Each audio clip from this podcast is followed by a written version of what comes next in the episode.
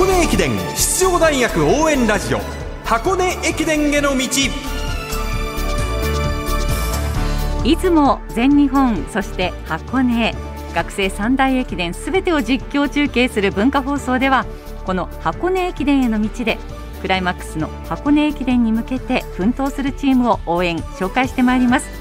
箱根駅伝への道ナビゲーターの柏原隆二さんと文化放送山田美希俊アナウンサーです。よろしくお願いします。よろしくお願いします。さあ今日の午後ですね。第53回全日本大学駅伝の区間エントリーが発表されました、はい、早速ですがその注目チームのオーダーご紹介しましょ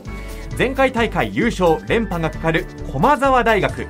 駒澤大学が1区佐藤ジョージ選手2区円健介選手3区中島隆太選手4区赤星優斗選手5区は東山静也選手6区安原太陽選手7区はエースの田澤廉選手7区に入りました。アンカー8区は花尾恭介選手。なおリザーブメンバーに唐沢拓選手白鳥哲太選手らが選ばれています。さあ続いて前回大会3位2週間前の箱根予選会トップで通過した明治大学です、はい、明治大学は1区手島京介選手2区新谷幸之助選手3区杉佐文選手4区小沢大樹選手5区尾崎健人選手6区杉本隆樹選手7区橋本裕樹選手アンカー8区は加藤大成選手、えー、鈴木清人選手リザーブメンバー、えー、富田俊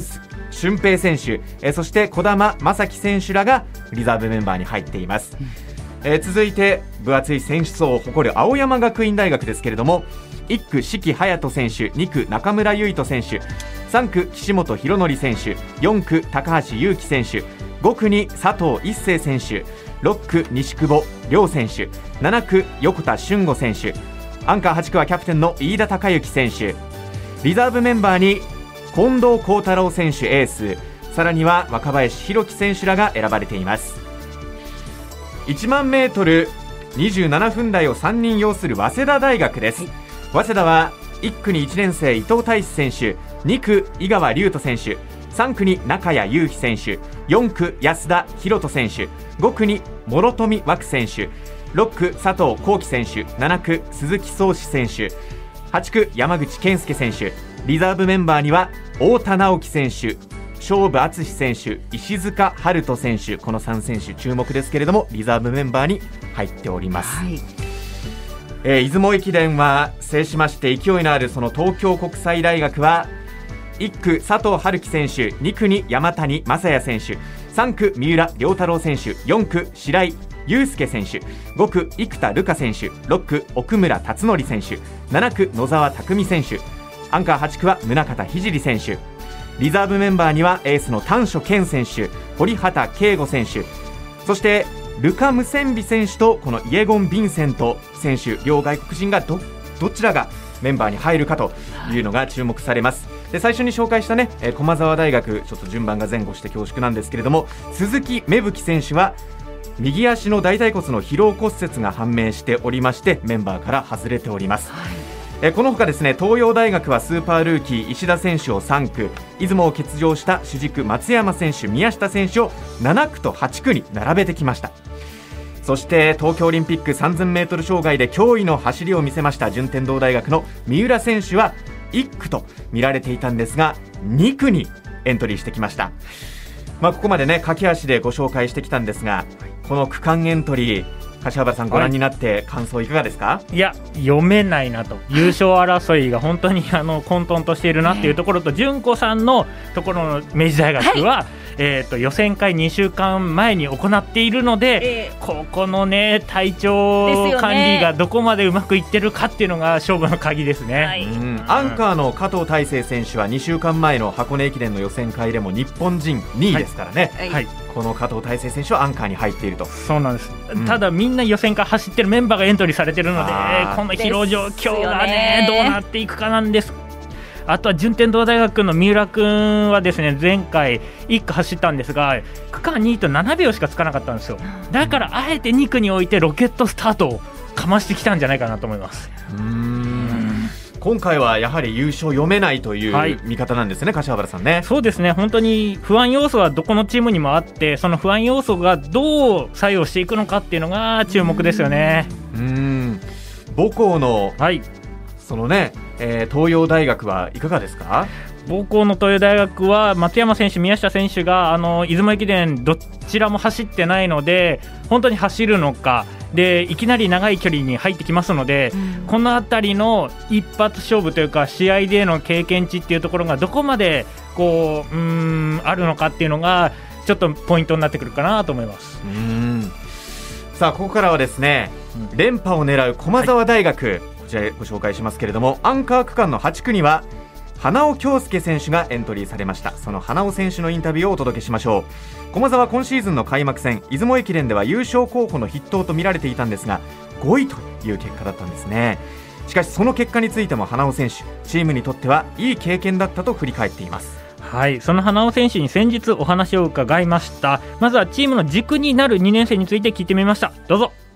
そうですね、まあ、去年は1年生でこう先輩たちを上に上げていくような存在で、はい。まあ、今年は1年生下も入ってきて、まあ、それでもまだ2年生がしっかりとこのチームの中心となって頑張っていこうっていうのはこの学年のミーティングだったりでうん。よく話してたりしたことなのではい。まあそれが、まあ、まだできてるっていうことは、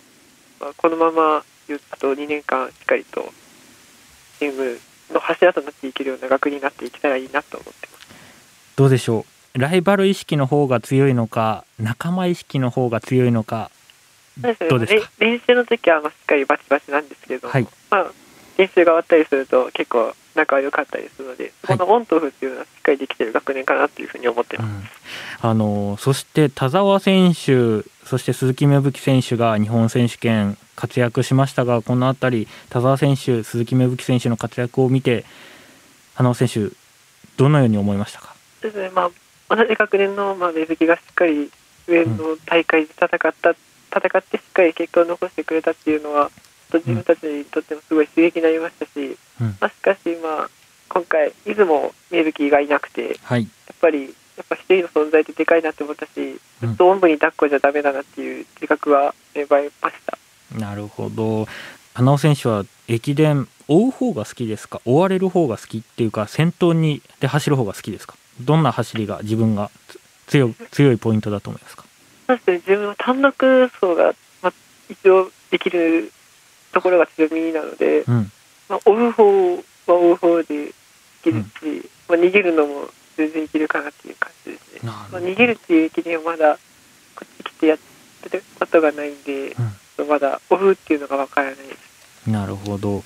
最後に改めてあの全日本大学駅伝に向けての意気込みお聞かせください。去年は助けてもらって優勝だったので、今年は自分が助ける優勝っていうのを